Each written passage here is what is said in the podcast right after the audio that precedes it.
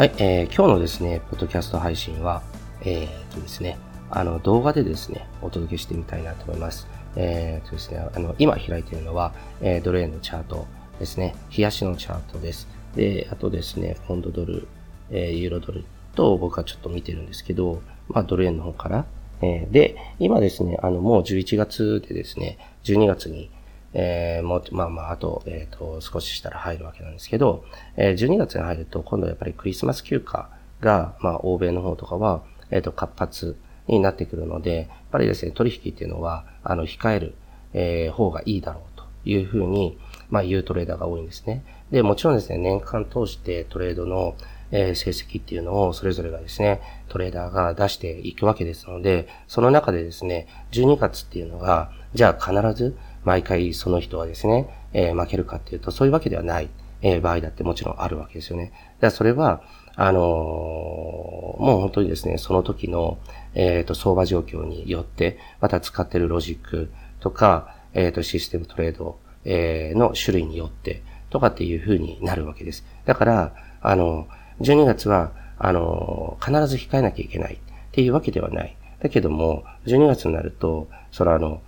えー、そして、まあ、往々にしてですね、そのあの、えっ、ー、と、市場にですね、参加してトレードしてるトレーダーたちっていうのは、まあ、少なくなるわけですね。長い休暇を取ったりもするので。で、そうなるとですね、やっぱり市場に、まあ、マーケットでですね、あの、流入してくる、その取引の資金っていうものは、やはり、えっ、ー、と、格段に減っていくわけですね。で、減っていくことによってですね、やはり動きっていうのが緩慢になってくるということです。で、緩和になったところにですね、あの、たまたまですね、大きな、例えばヘッジファンドとかが、まあ大量の資金を投入したりすると、一気にそちらの方向に動いたりする。だから危ないっていう、えー、考え方が、まあ一つあるわけですね。で、危ないっていうのは、確かにですね、そういう意味では危ないのかもしれないけど、それはそれでですね、やはり損切りっていうものを想定内でですね、設定して臨むわけなので、まあ必ずそれが危ないっていうわけでもない。で、むしろですね、それによって大きな利益を得る可能性だってあるわけですよね。だから、そこのところは何とも言えない。けども、あの、ここまでね、えっ、ー、と、今年、えー、今年に入ってですね、十分、11月までに稼いだよっていうトレーダーは、もう12月は、12月、1月とかは休んでしまってもいいんじゃないかなと僕自身は思います。で、えー、今回の動画なんですけど、えー、もう12月が入りますので、ちょっと来年の、えっ、ー、と、相場の動きをですね、占ってみたいなと思います。で、あの、僕自身は常々ですね、お伝えしているように、予測っていうのはあくまで予測。で、大事なのはトレンドについていくことっていう話をしてると思うんですね。つまり、トレンドが発生したら遅れてその動きに乗っていくっていうことが重要だという話をしてるわけですね。ですから、あのーその予測してもですね、まあその通りにならなかったとしても、それはそれでですね、ええー、まあ言ってみればいいわけですね。あの、えっ、ー、と、トレンドが変わってしまえば、その方向についていく。えっ、ー、と、トレンドの、えっ、と、転換期で損切りをちゃんと出してあげて、そして、また新たなトレンドの方についていく。えっ、と、それだけ、それをですね、淡々とやっていくと、まあ年間、え通してですね、大きな利益っていうのが手に入る。それがですね、FX ですから。はい。はい。じゃあですね、えー、ドル円の動きなんですけど、これ直近で、え、の動きから、え、っと、来年の動きっていうのは、ある程度予測できると僕は思います。で、え、っと、長期で予測するときに大事なのは、テクニカルとかチャートっていうもの、え、プラス、え、ファンダメンタルズ、え、ですね。その二つをこう組み合わせる必要がある。で、短期的にですね、例えば、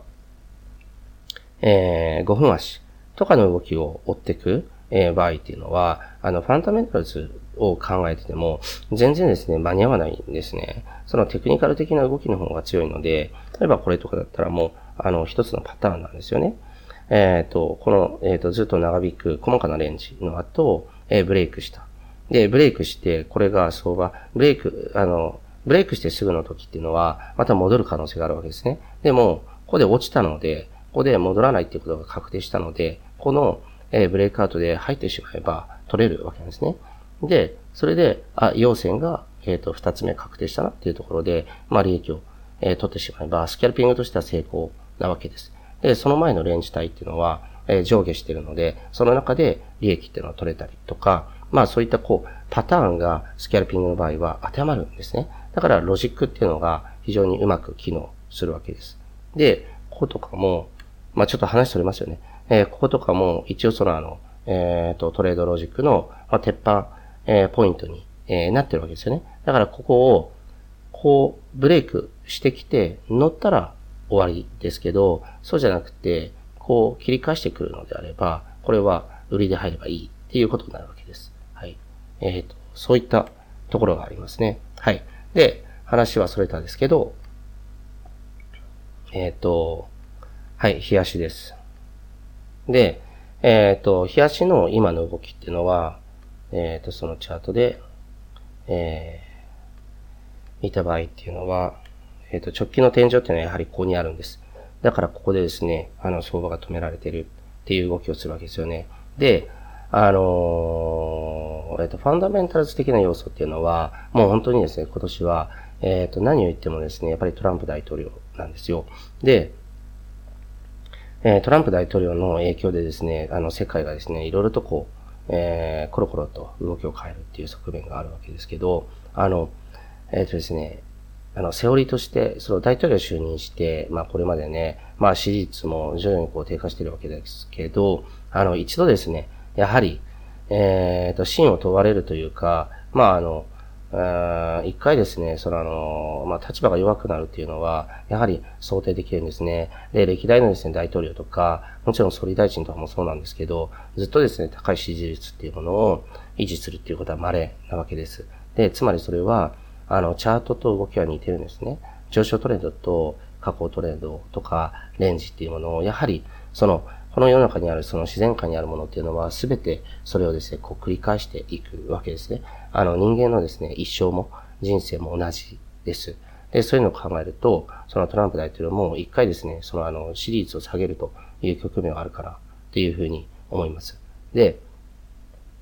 えっ、と、それが、えっ、と、来年の、うん、だから僕自身は春先にそういった現象はあるのかなというふうに予測してて、あとは、このチャートの形状ですね。今、11月ですから、で、えっ、ー、と、この後12月、えー、1月、2月、3月っていうふうに、この時間経過で、えっ、ー、と、これをですね、追っていった場合、あの、えっ、と、なんて言うんだろう、この波形の作り方っていうのに、あの、冷やしの場合、期間を要してますよね。もちろんスキャルピングの場合だって同じなんです。こういった、そのあの、上下をこう繰り返していくわけですね。はい。で、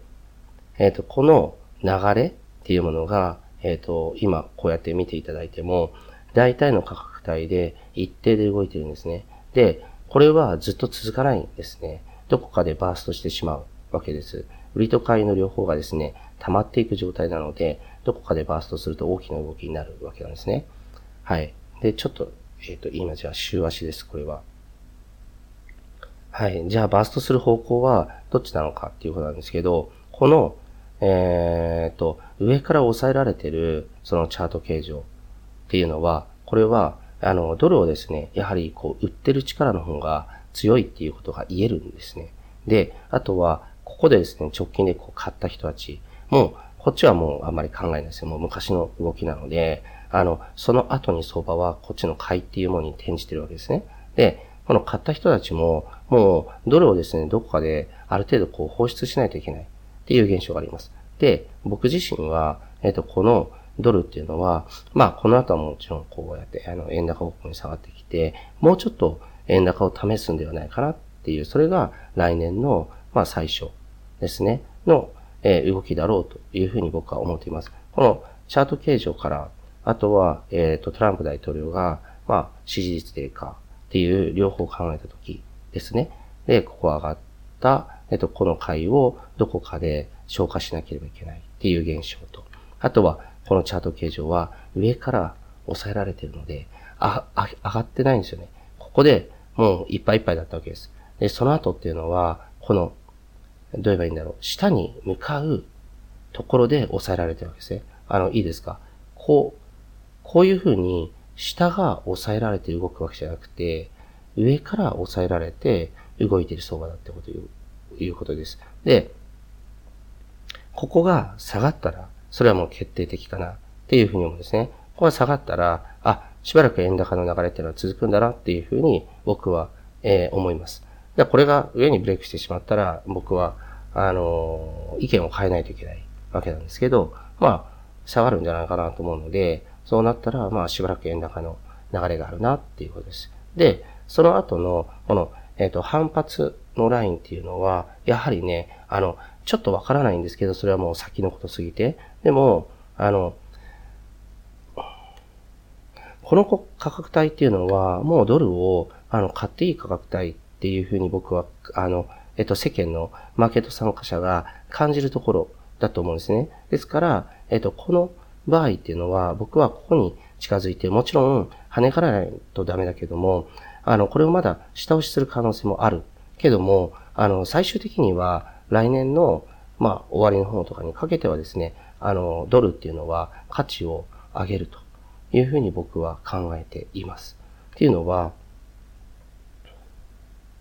このユーロドルの動きともこう、こうしてるわけです。で、ユーロドルがですね、ここまでずっと上がってきたものが、今、あの、弱気相場に入ってますよね。で、ユーロドルっていうのはトレンドを作りやすいので、一回ですね、できたトレンドっていうのは、あの、そのまま維持する可能性が非常に高い。絶対ではないですけど、はい。